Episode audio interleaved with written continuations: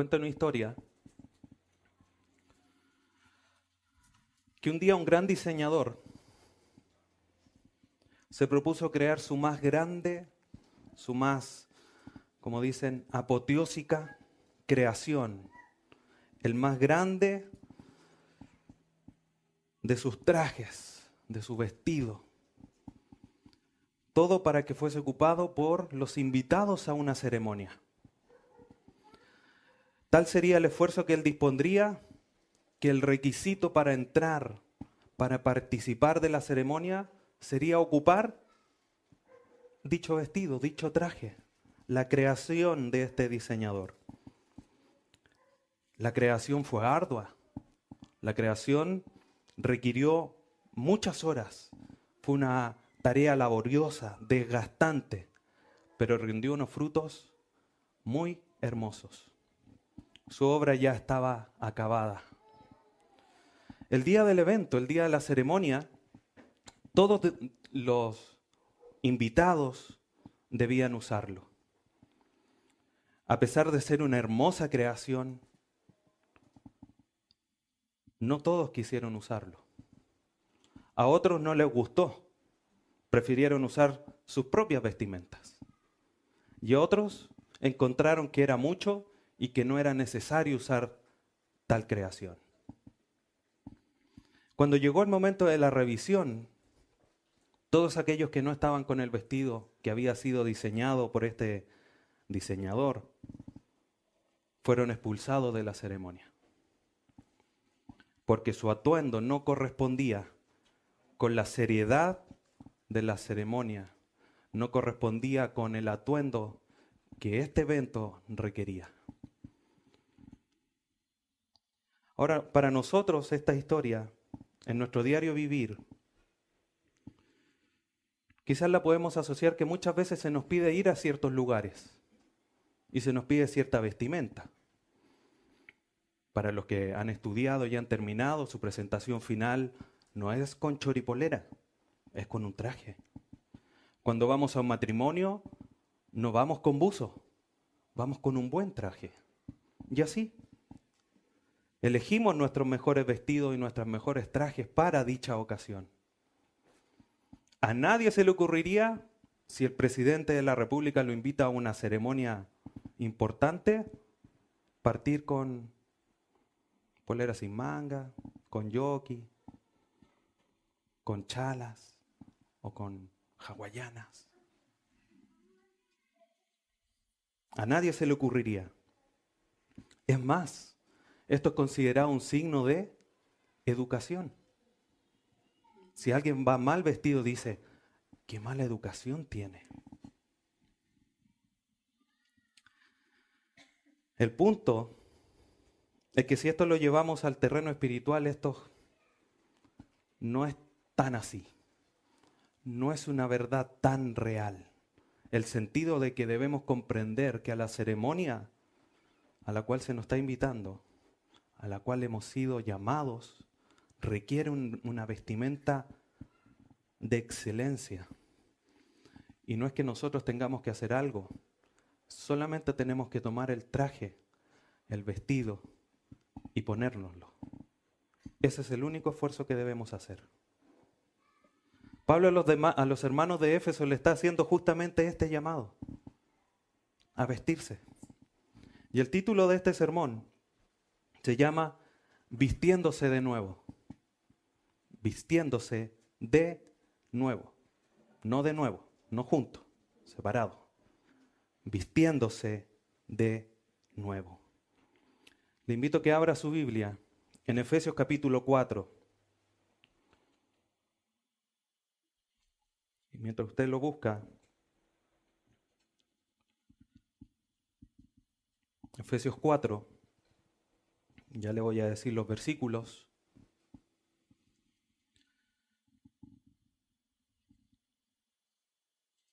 Efesios 4. Pablo entonces le hace este llamado a la iglesia en Éfeso. ¿Y cuál es la idea central que Pablo quiere que quede en la mente de los hermanos en Éfeso? Es que ellos han aprendido de Cristo y a Cristo. Por lo tanto, tienen que desvestirse, tienen que renovarse y tienen que vestirse nuevamente para que el propósito de Dios sea cumplido en sus vidas. Efesios 4, versículos 20 al 24.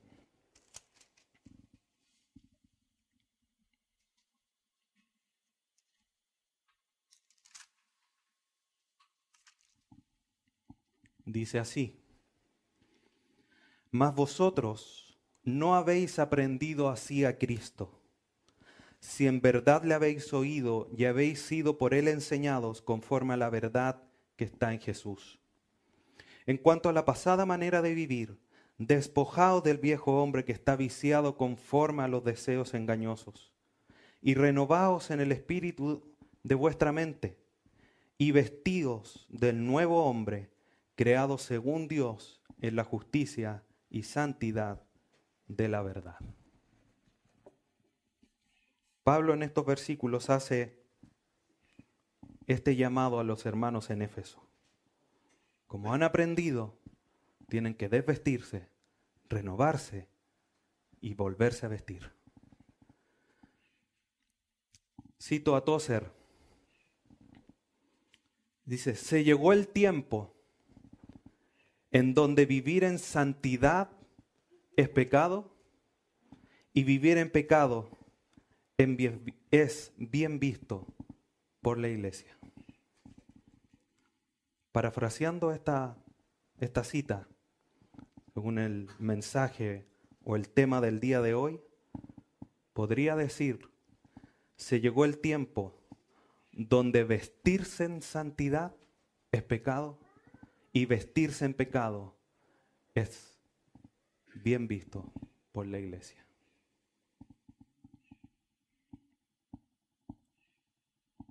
Versículo 20.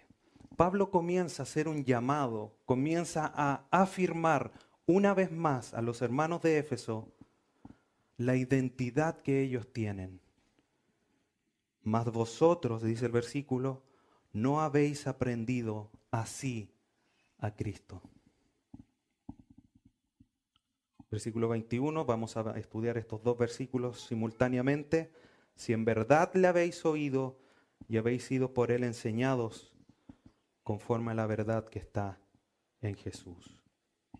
Pablo comienza a hacer un, no solamente una, una afirmación, una reafirmación de la identidad de los creyentes en Éfeso, sino que además está planteando un contraste fuerte los versículos anteriores les dice, ustedes ya no son como, no anden como los demás gentiles que andan en la vanidad de su mente. Ustedes no.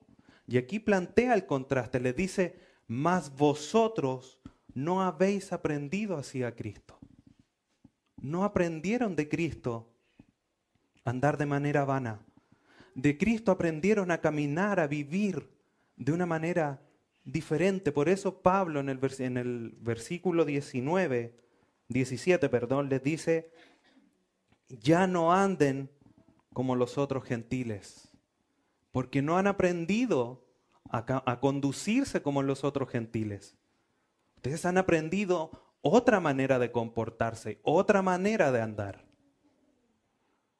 ¿En base a qué? A la identidad que tenemos en Cristo.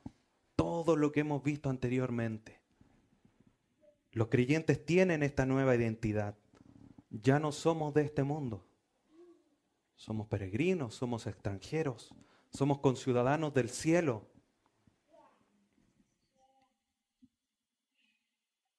Y Cristo es nuestro todo. Y Él es el que marca el rumbo de nuestras vidas a través de sus enseñanzas. Por eso Pablo les dice, no habéis aprendido así a Cristo a Cristo como ejemplo de vida, además de las enseñanzas que Él mismo dio. No han aprendido a conducirse de manera vana, no han aprendido a conducirse de una manera sin sentido, sin un propósito. Ustedes en Cristo tienen un propósito, tienen una razón de ser. No pueden seguir comportándose como los demás gentiles. Y esto marca una diferencia completamente radical. El que camina sin sentido es como el que camina sin brújula. Ponga a alguien en el desierto con una brújula y en el mismo o en otro día, no al junto, porque si no lo más probable es que el que no tenga brújula siga al que sí tiene, pero en puntos distintos. Alguien con brújula y alguien sin brújula. Y el desenlace es obvio. Quizás el que no tiene brújula llegará en algún momento a algún pueblo, a alguna ciudad, o a la orilla del mar donde esté más fresco y no sea quemado por el sol. Pero ¿cuántas vueltas se dará?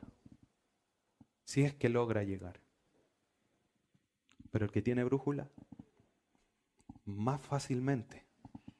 Eso no quiere decir que se pueda dar una vuelta larga, pero su vuelta va a ser más corta. Así somos los hijos de Dios. Hoy día nosotros tenemos una mente, hemos sido iluminados en nuestra mente. No estamos entenebrecidos en nuestro entendimiento.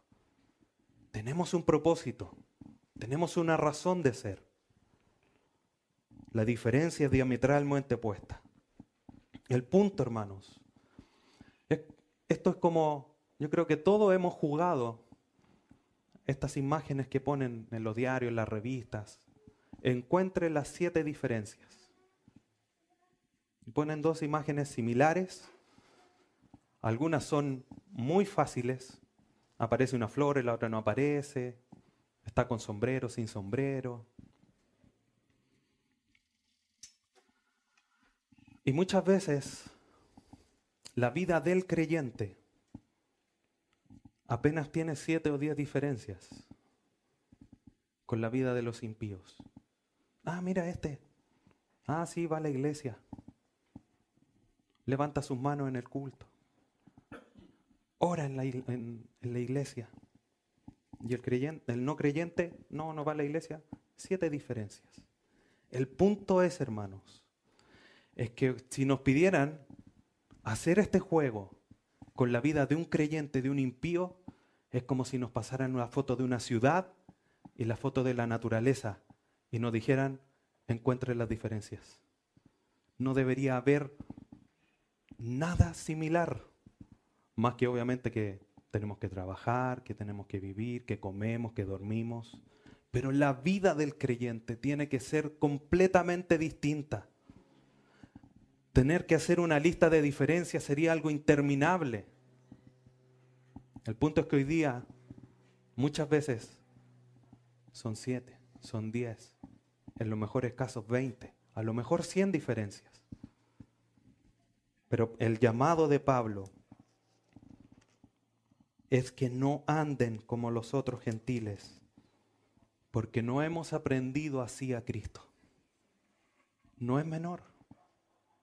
La razón está en base a la identidad que el creyente tiene en Cristo. Cuando Pablo, en el versículo 20, no habéis aprendido así a Cristo, en el texto griego y lo entendemos así de alguna manera también en la traducción, que esta relación, este aprender a Cristo tiene que ver con una relación personal. No habéis aprendido así a Cristo, no de Cristo, a Cristo, personalmente, íntimamente. Eso es lo que recalca este versículo 20. No hemos aprendido solo un contenido, no hemos solo aprendido un estilo de comportamiento. A Cristo lo conocemos por medio de una relación personal, íntima, estrecha. Él es la cabeza del cuerpo. Su cabeza en la noche no se la saca y la deja paradita en el velador. Se acuesta con usted o con el resto del cuerpo. Cristo tiene la misma relación con el cuerpo, una relación estrecha. Esto va a sonar un poco fuerte quizás. Si a alguien le cortamos la cabeza, no puede seguir funcionando, ¿no? No puede seguir viviendo. Los más maldadosos podrían decir, las polillas se siguen moviendo. Y el que no le ha cortado la cabeza a una polilla porque no No llegue a cortarle la cabeza a la polilla en la casa, por favor. Menos mal que todavía no hay. Pero la cabeza, que es Cristo, con el cuerpo, que es su iglesia, tiene una relación íntima, estrecha. Está unido con Él. Y así hemos aprendido a Cristo. De esa manera, de una manera profunda, real.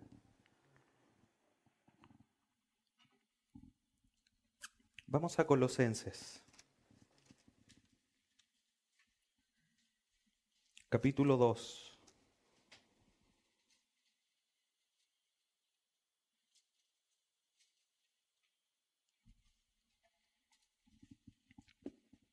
versículos 6 y 7.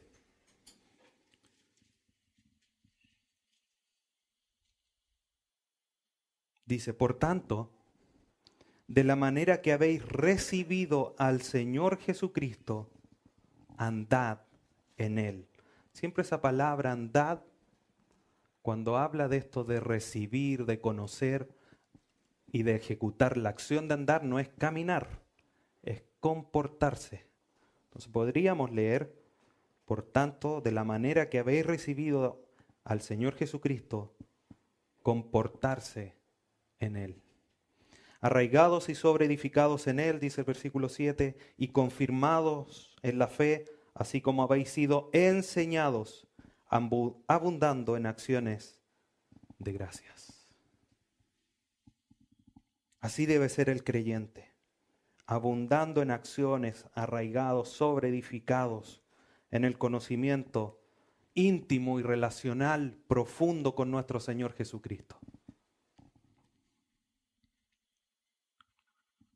Y Cristo no nos ha enseñado, reiterando la idea, a caminar de manera vana, a una manera sin sentido. Volviendo a Efesios 4, versículo 21.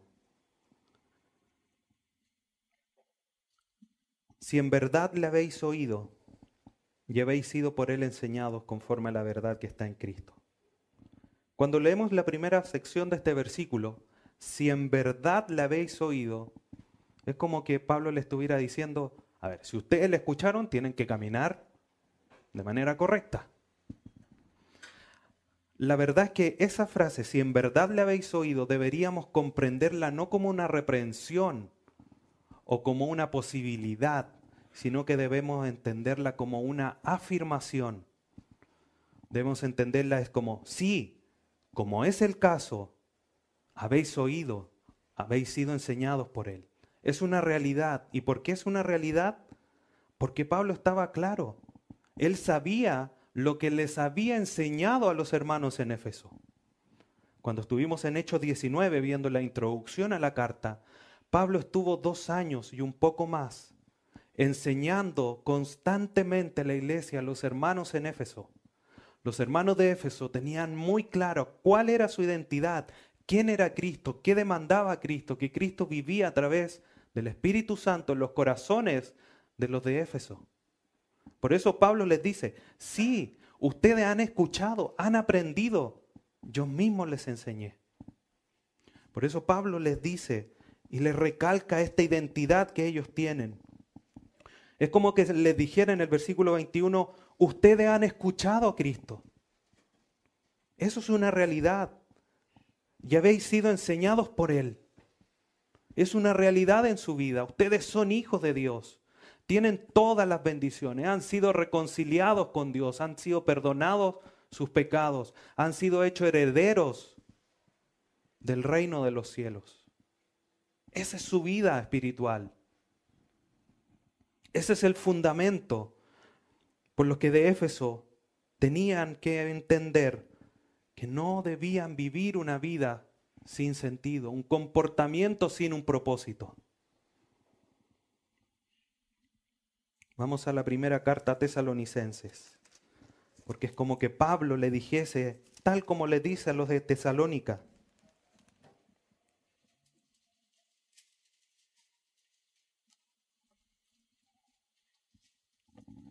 Primera carta a los tesalonicenses, capítulo 4, versículo 1.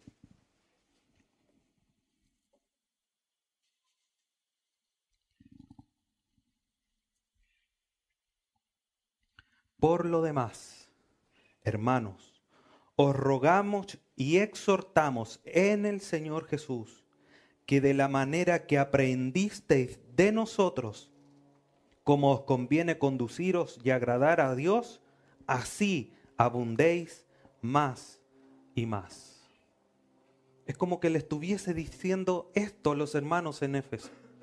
Ustedes han aprendido, nosotros les enseñamos, yo mismo les enseñé. No les enseñé, Cristo no les enseñó por medio de mí a caminar de una manera vana, de una manera sin sentido. Los creyentes en Éfeso habían sido enseñados en la verdad de Jesús. Conforme a la verdad, volviendo a Efesios 4, conforme a la verdad que está en Jesús. Es interesante.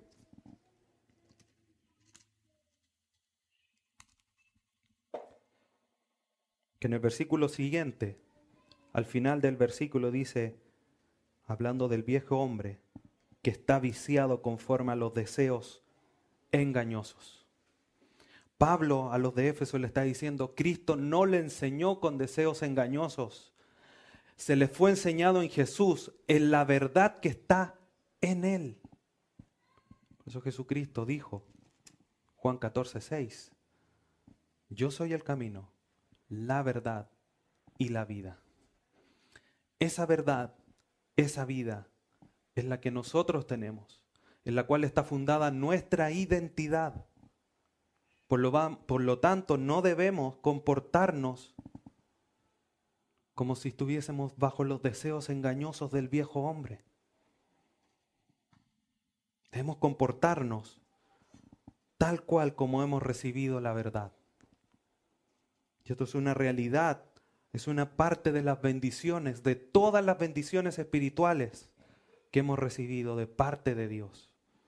Efesios 1:13. En él también vosotros, habiendo oído la palabra de verdad, el evangelio de, de vuestra salvación, y habiendo creído en él, fuisteis sellados con el Espíritu Santo de la promesa. Eso eran los creyentes en Éfeso, sellados, habían recibido la verdad, habían creído y habían sido bautizados con el Espíritu Santo. Nosotros tenemos esta misma realidad.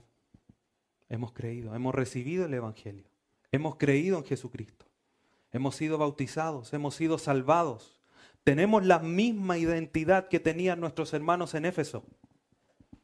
Por lo tanto, el llamado se hace tan vívido, tan real para nosotros también.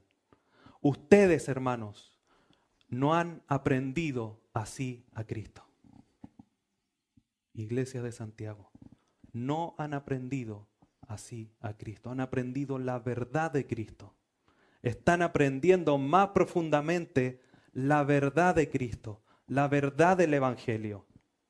Por tanto, no deben comportarse como los demás gentiles, los demás pecadores. No porque no seamos pecadores, sino que porque tenemos la mente de Cristo. Tenemos una nueva identidad. Esa es la razón, esta nueva identidad, la que tiene que hacernos comprender que tenemos que entrar en este proceso. ¿Qué proceso? De desvestirse, de renovarse y de volverse a vestir. Versículo 22. En cuanto a la pasada manera de vivir, despojado del viejo hombre que está viciado conforme a los deseos engañosos. Los creyentes, ya lo hemos establecido por lo que Pablo está diciendo, ya conocen a Cristo. Tienen una relación íntima con Él. Por lo tanto, en base a ese conocimiento, es que deben de quitarse el antiguo comportamiento tal cual como se saca uno una pieza de ropa.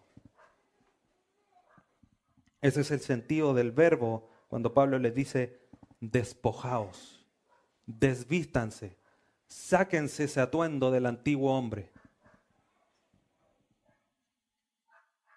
Todas las prácticas vanas, sin sentidos, sin sentido, ya no pueden ser parte de la vida del creyente.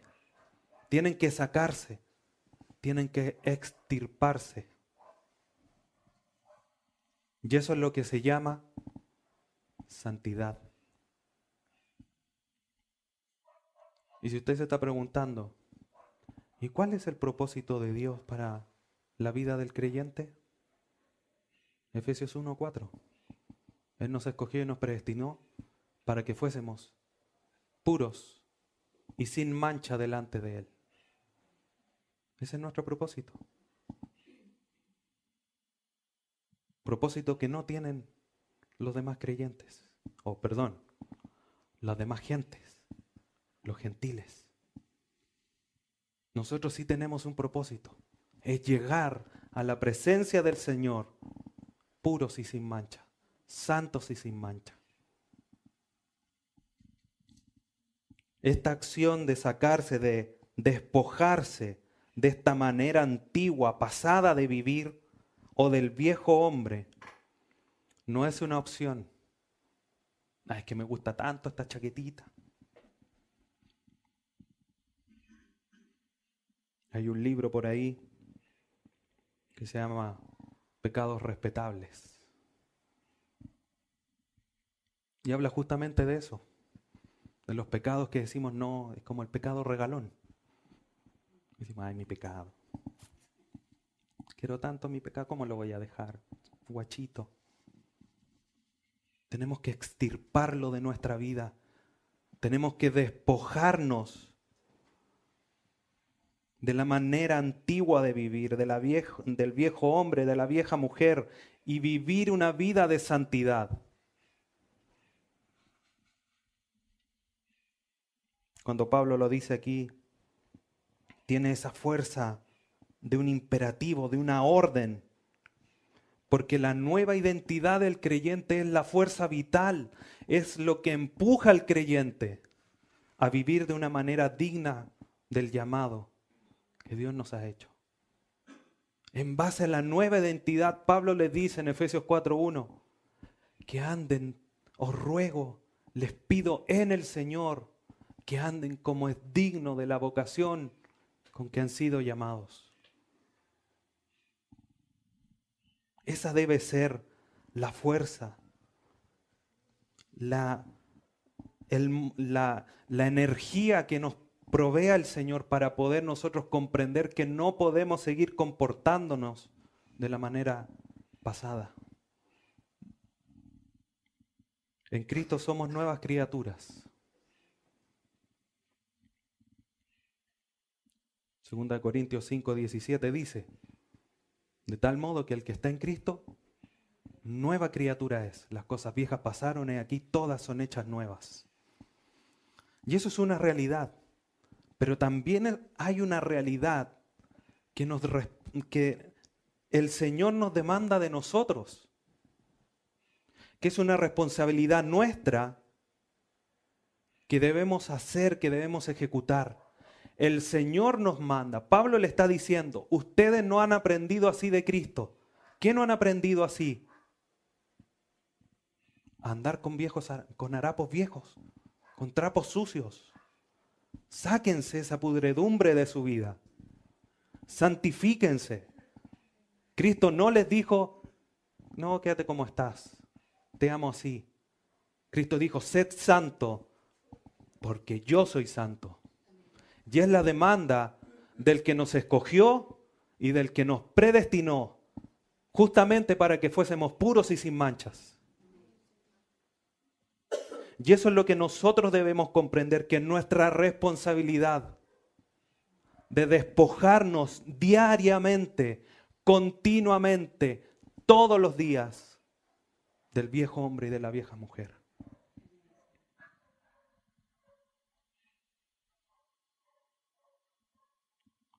En nosotros tiene que estar esta, este deseo. Cada día debemos de quitarnos todos los despojos, cada rasgo pecaminoso que queda de aquel viejo hombre o vieja mujer. Debemos vencer su influencia, porque de que nos influencia, nos influencia. Y aquí varias cabezas me lo confirman. Y aunque no me lo confirmaran, es así. Pablo lo dice. Lo que quiero hacer, eso no hago. Y lo que no quiero, eso hago. He descubierto que hay en mí, en este cuerpo, una ley que es contraria al Espíritu. Es una realidad. Por eso este proceso diario y continuo, como dice Filipenses 1.6, el que comenzó la buena obra, la culminará hasta el día de Jesucristo. George Whitefield, creo que se pronuncia así, los que sepan inglés me perdonan, dice lo siguiente. La renovación de nuestra naturaleza es una obra de gran importancia, pero no puede lograrse en un día. No solo tenemos una casa que edificar, sino una vieja que demoler. Despójate de lo antiguo, despójate de este viejo hombre, de esta vieja mujer, que como dice el versículo al final, está viciado conforme a los deseos engañosos. Este viejo hombre está corrompido, está depravado. Esta carne que nos hace pecar, que nos hace ir en dirección contraria a nuestro Dios, va a ser deshecha. ¿Por qué la seguimos alimentando? Y no seguimos alimentando lo que es eterno, nuestro espíritu, nuestra alma, las cosas eternas de Dios. Además con deseos engañosos. Sería muy extraño que alguien levantara la mano aquí y me dijera, a mí me gusta ser engañado. Me gusta que me mientan. Extraño, ¿no? Pero muchas veces parece que nos gusta, porque seguimos los deseos engañosos de este viejo hombre corrompido, que lo único que nos hace es alejarnos de la comunión con Dios.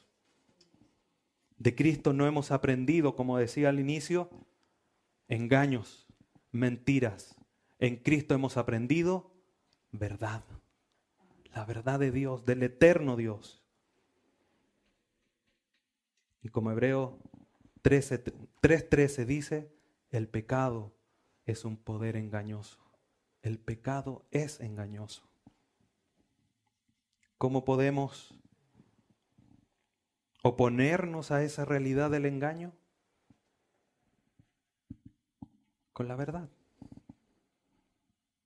¿Cómo sacamos a luz el engaño?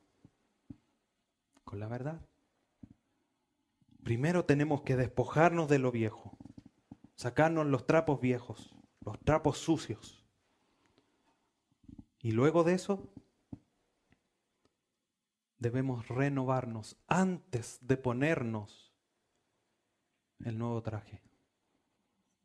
Es como que, no sé, un campesino o alguien que trabaja en la construcción sin de merecer a nadie, solo de ejemplo. Se vaya a la casa, no sé, a la hora de almuerzo, digo, me voy a dar una ducha, se saca todo lo sucio, se da una ducha, se pone un traje de etiqueta, humita, un frac, y se vuelve a meter a la tierra al campo. Extraño, ¿no? Es que las papas que estoy sacando requieren que me vista así. La pintura que estoy echando sería incongruente. Nosotros debemos sacarnos los trapos viejos, el viejo hombre, renovar nuestra mente. Porque si no, no sirve de nada. Y eso es lo que le dice en el versículo 23. Pablo a los de Éfeso y renovaos en el espíritu de vuestra mente. Es una idea similar a lo que Pablo le dice a los de Roma en el capítulo 12. Versículo 1 dice, el versículo dice, no os conforméis a este siglo, sino que renovaos en vuestra mente para que comprobéis cuál es la buena y agradable voluntad de Dios para vuestras vidas. La renovación de nuestra mente debe ser buscada, así como el despojarse del viejo hombre. La renovación de nuestra mente debe ser una acción obligatoria, constante del creyente, rogándole al Espíritu Santo, que es el agente que renueva nuestra mente, que la vaya cambiando, que la vaya renovando. Él transforma nuestra vida, nuestras conductas, hablando del Espíritu Santo, transforma nuestra mente. Romanos capítulo 8.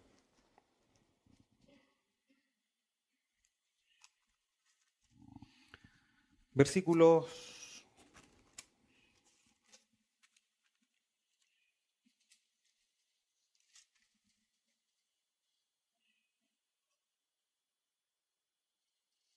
once.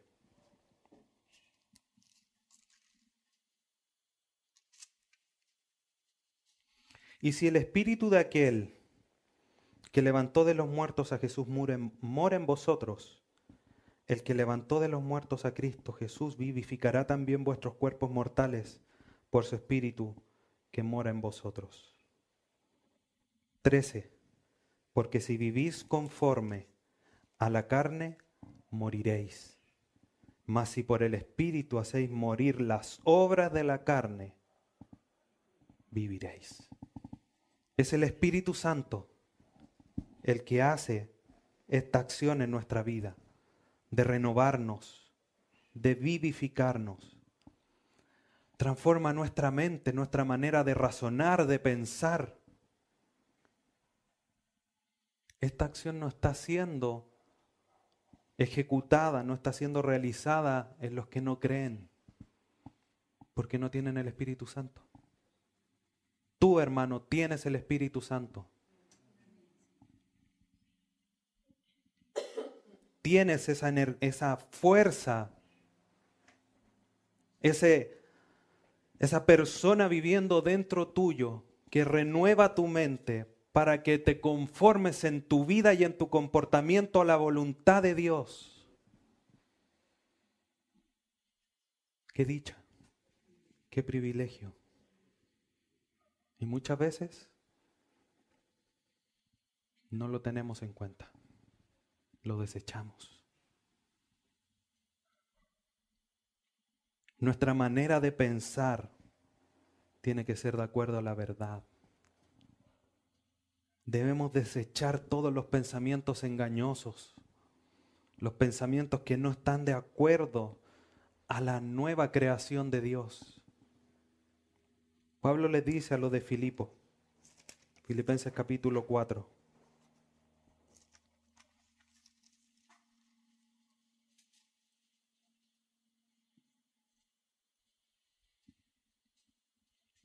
Versículo 8. Filipenses 4, versículo 8.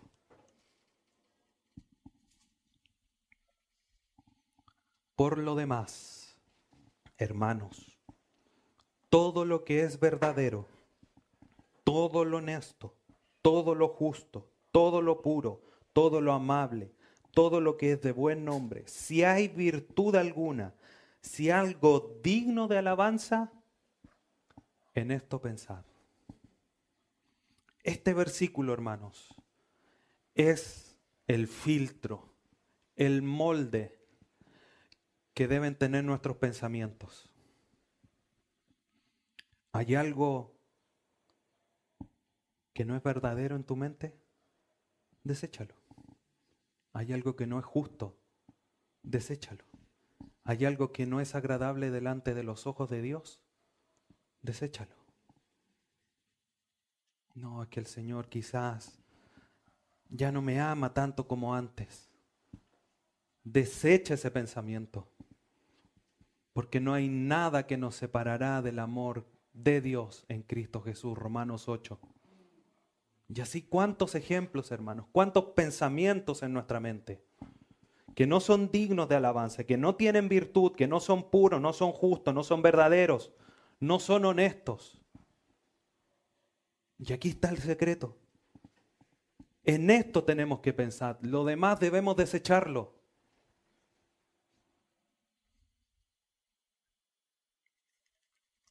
Veamos lo que dice Pablo a los de Corinto, segunda carta de Pablo a los de Corintios, capítulo 10.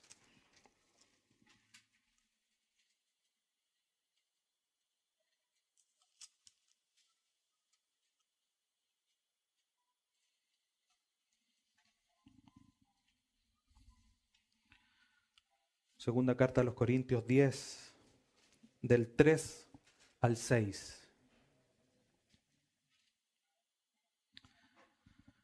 Dice, pues, aunque andamos en la carne, no militamos según la carne, porque las armas de nuestra milicia no son carnales, sino poderosas en Dios para la destrucción de fortalezas derribando argumentos y toda altivez que se levanta contra el conocimiento de Dios y llevando cautivo todo pensamiento a la obediencia a Cristo y estando prontos para castigar toda desobediencia cuando vuestra obediencia sea perfecta.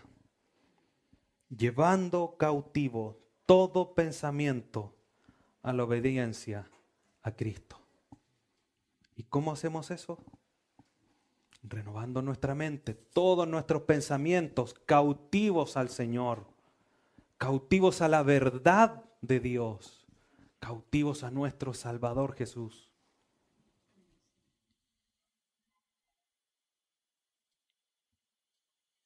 No podemos seguir caminando como si, tuviéramos una, si tuviésemos una mente vana, una mente sin sentido porque en nuestra mente está el Espíritu de Dios actuando. Cito a un teólogo escocés, se llama Horatius Bonar. Él dice lo siguiente, toda incredulidad es la creencia de una mentira. Toda incredulidad es la creencia de una mentira. Qué triste, hermanos. Nosotros tenemos la verdad. Y es un poco lo que le pasó a Eva y a Adán, por supuesto. Llegó la serpiente con deseos engañosos. Y la mujer en vez de tomar la verdad,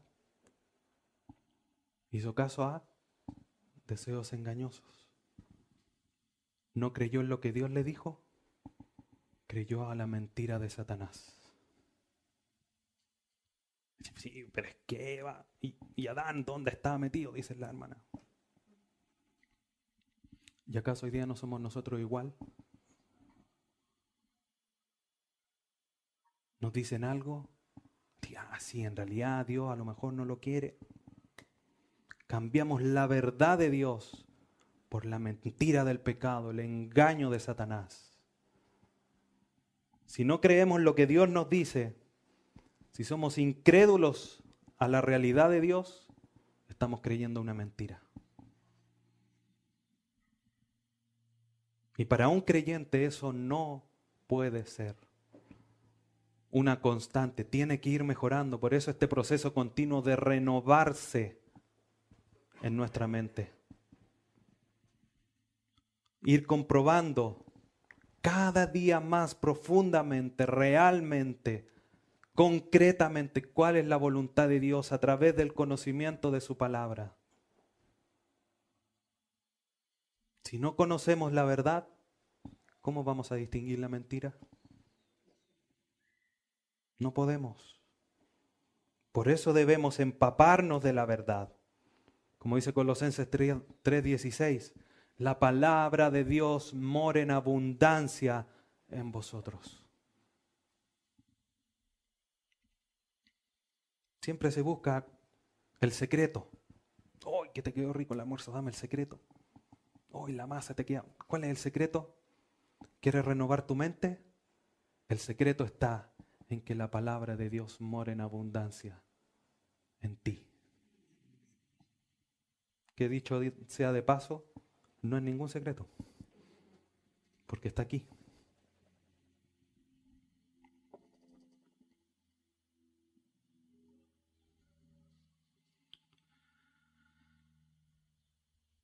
Entonces, una vez que nos hemos despojado del viejo hombre, nos sacamos los harapos, cambiamos nuestra mente, tomamos el traje nuevo y estamos dispuestos para poder asistir. Tenemos que vestirnos de nuevo, no con los harapos sucios, sino con el vestido que Dios nos ha preparado. Versículo 24, volviendo a Efesios 4. Y vestíos del nuevo hombre, creado según Dios en la justicia y santidad de la verdad. Este proceso culmina con esta acción. Nos sacamos lo viejo, nos renovamos y nos ponemos el nuevo. Todas estas acciones son de manera diaria y continua, no una vez y para siempre, diaria y continua.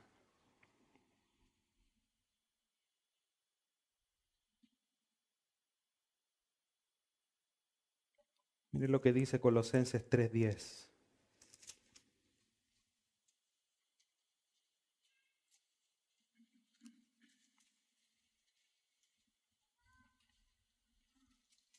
Colosenses capítulo 3, versículo 10. Versículo 9 para entender mejor la idea. Colosenses 3, 9 y 10. No mintáis los unos a los otros, habiéndoos despojado del viejo hombre con sus hechos, y revestíos del nuevo, el cual conforme a la imagen del que lo creó, se va renovando hasta el conocimiento pleno. Este cuerpo se va desgastando. Este cuerpo decadente, cada vez peor. Y todos dicen amén. Otros más, otros menos, pero todos dicen amén. Pero este nuevo hombre se va renovando. ¿Por qué gastar fuerza entonces en lo que se va desgastando en vez de lo que se va renovando? Lógico, ¿no es cierto? Hagámoslo entonces.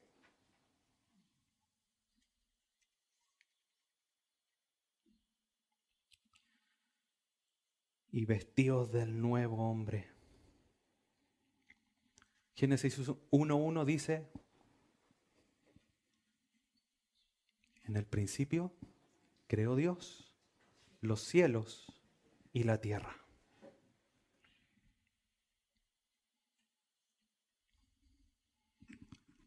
Todo lo que nosotros vemos, la creación, bueno, no, aquí adentro no se ve mucho, pero las montañas, los ríos, el agua, los ciclos, los animales, todo creado por Dios. Este nuevo hombre y nueva mujer creados por Dios, el creador de todas las cosas. Y vestidos del nuevo hombre creado según Dios una de las distinciones de este nuevo hombre es que el Espíritu Santo juega un factor clave en la nueva identidad. Porque el Espíritu Santo no mora en el viejo. En el nuevo, el Espíritu Santo mora en él. Y hay dos características, dos grandes virtudes que de alguna manera engloban las características principales de este nuevo hombre, creado según Dios en la santidad y en la justicia, o la justicia y la santidad. Cuando se habla de ellas dos, de la justicia y de la santidad, ambos, cuando están juntos, resumen la vida virtuosa de obediencia a Dios. Ahora, si hablamos de ellos por separado, la justicia es esa vida apegada a las ordenanzas divinas.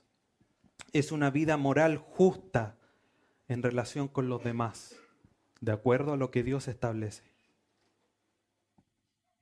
Es una vida recta en cuanto a lo horizontal con los que nos rodean en esta tierra.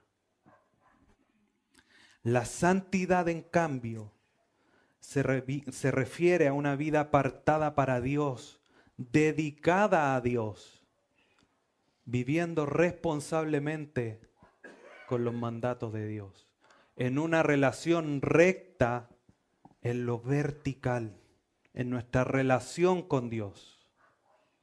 Este nuevo hombre, por tanto, tiene la capacidad de relacionarse horizontalmente con los, con los demás de manera correcta y con Dios de manera correcta.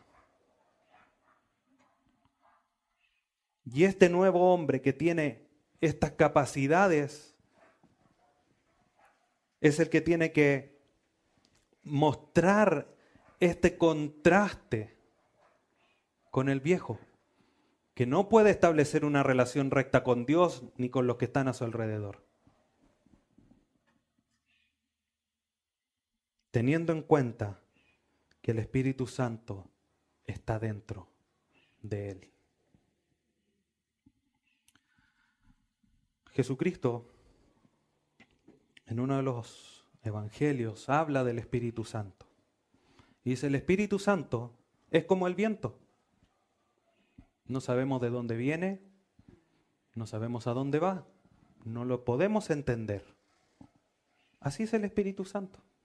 No sabemos de dónde viene. No lo podemos ver al Espíritu Santo. Lo que vemos del Espíritu Santo, o perdón, del viento, es cuando mueve los árboles. Vemos su acción, vemos el resultado de su acción. El Espíritu Santo en nuestra vida nosotros no lo vemos, no sabemos de dónde viene, no sabemos cómo opera, pero vemos los resultados de su acción. Si un viento fuerte sopla en un bosque, ¿qué esperaríamos nosotros? Que todos los arbolitos se movieran, ¿no es cierto? ¿Qué pasa si el viento sopla y hay un árbol o dos árboles? que no se mueven. ¿Qué decimos? Este bosque está embrujado, mira, esto no me deja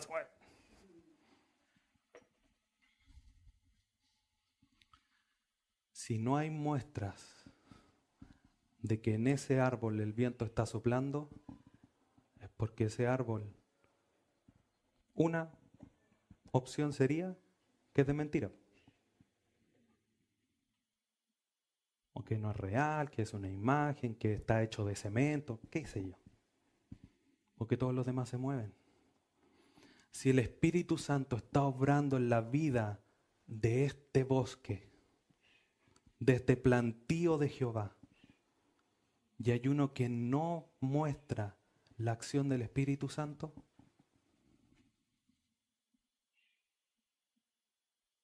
reflexionemos. Quizás no tenemos o no está esta nueva identidad.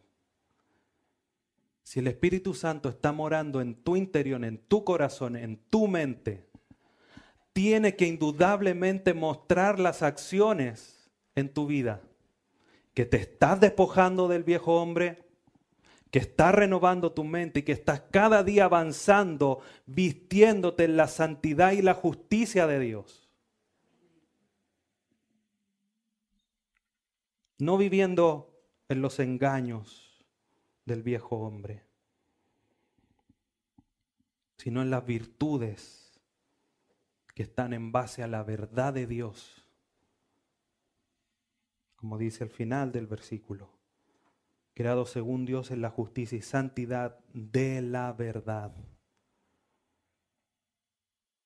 Todos los creyentes estamos unidos a la verdad, estamos unidos a Cristo. Por tanto, la hora, la vida debería ser como la de Cristo. Gálatas, capítulo 2, versículo 20.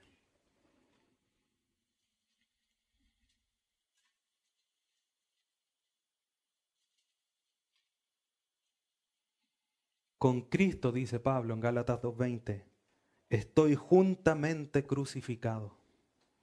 Y ya no vivo yo, mas vive Cristo en mí. Y lo que ahora vivo en la carne, lo vivo en la fe del Hijo de Dios, el cual me amó y se entregó a sí mismo por mí. Esa es la vida que debemos de vivir. Esa es la vida que debemos de llevar. Una vida de acuerdo a nuestra identidad. Por tanto, hermanos, el creyente, esta es la enseñanza que Dios nos ha dado. Ustedes han sido enseñados así, a renovarse, a vestirse, a renovarse y a vestirse en santidad. Esta acción llevada a cabo por el Dios Trino, por el Dios bendito, el único Dios verdadero, en una relación íntima con el Señor Jesús, la cabeza de la iglesia que es su cuerpo. Este cuerpo debe esforzarse en ejecutar las acciones que la cabeza manda. Mostrando una vida distinta a los demás gentiles, con un pensamiento distinto a los demás gentiles, con una forma de actuar distinta a los demás gentiles o a los demás pecadores. Seguir viviendo como antes es porque el propósito de Dios no se está llevando a cabo en tu vida para lo que has sido escogido y predestinado, estás poniendo un estorbo, estás poniendo una traba, estás poniendo una dificultad, estás contritando al Espíritu, te estás rebelando contra el Dios creador del cielo y la tierra. Porque su propósito es que seamos puros y sin mancha, que estemos vestidos del nuevo hombre, creado según Dios en la justicia y la santidad de la verdad. Ese es el propósito principal, el propósito base. De ahí nace todo lo demás. Si no tenemos este nuevo hombre, no estamos vestidos de este nuevo hombre, difícilmente vamos a poder hacer el resto.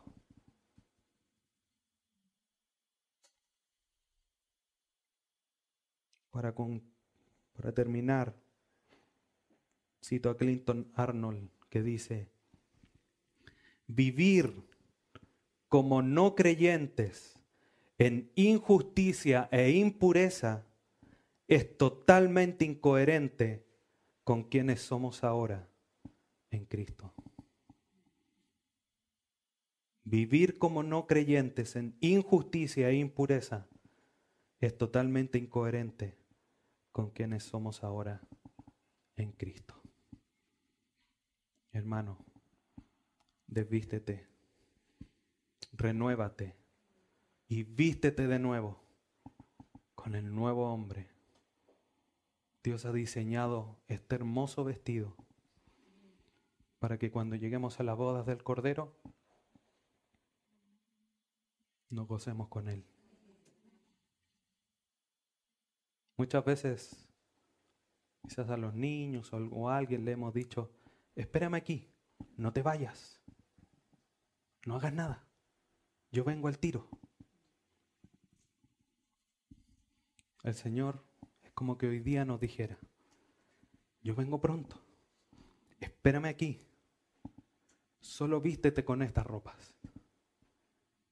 Yo vengo al tiro a buscarte para ir a la ceremonia, al evento más importante de la creación, de la historia de la humanidad, a mi matrimonio, a mi boda contigo.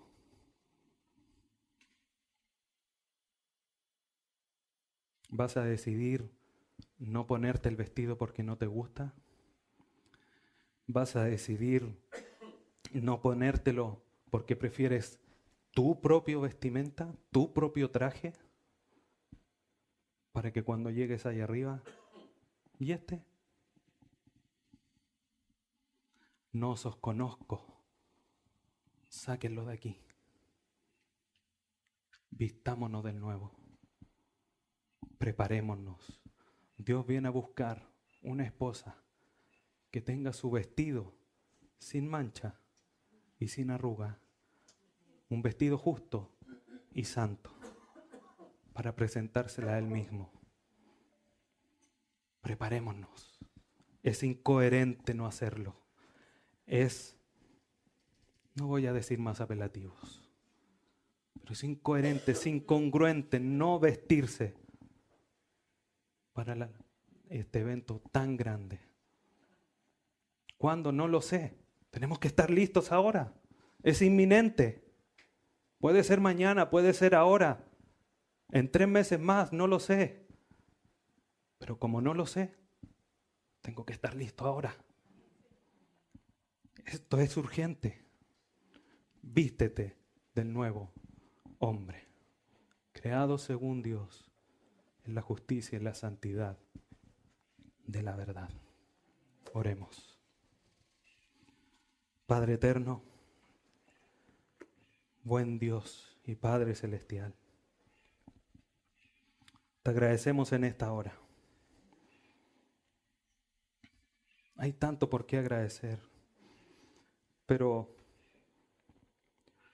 por tu Espíritu Santo, Señor, porque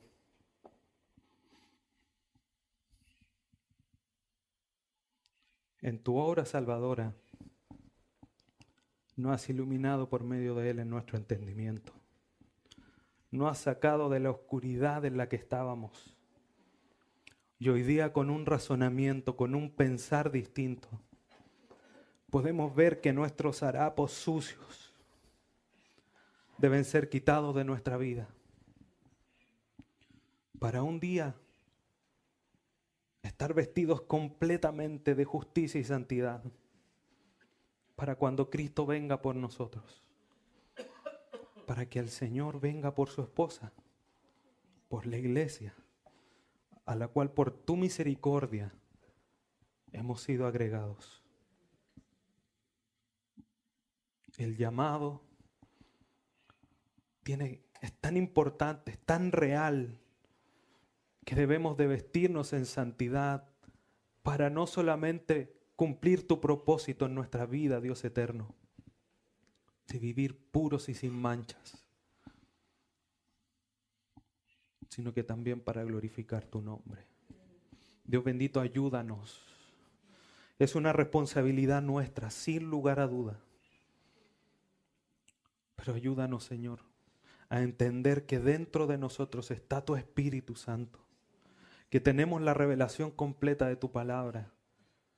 Solamente debemos obedecer, esforzarnos, despojarnos de todo mal pensamiento, todo mal vivir.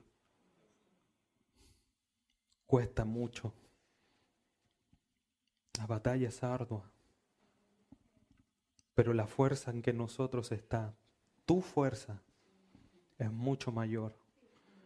Y si no queremos cambiar, no queremos movernos solamente por nuestra responsabilidad, perdónanos, Señor.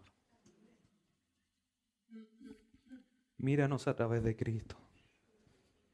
Y gracias por tu misericordia, porque son nuevas cada mañana. Y gracias porque a pesar de eso, a pesar de nuestras faltas, de nuestras debilidades, de nuestros tropiezos, tú permaneces fiel. Y tenemos por cierto que este proceso, que esta obra que tú has comenzado, la culminarás hasta el día que Cristo venga. Solamente ayúdanos, Señor, a entender cada día más tu palabra para renovarnos y llegar a ser aquellos hombres y mujeres, aquellos hijos tuyos que estén conforme a tu voluntad y a tu corazón. Gracias, Dios amado, por tu palabra, por tu consejo, por tu exhortación. Te agradecemos en el nombre de tu Hijo Jesús. Amén.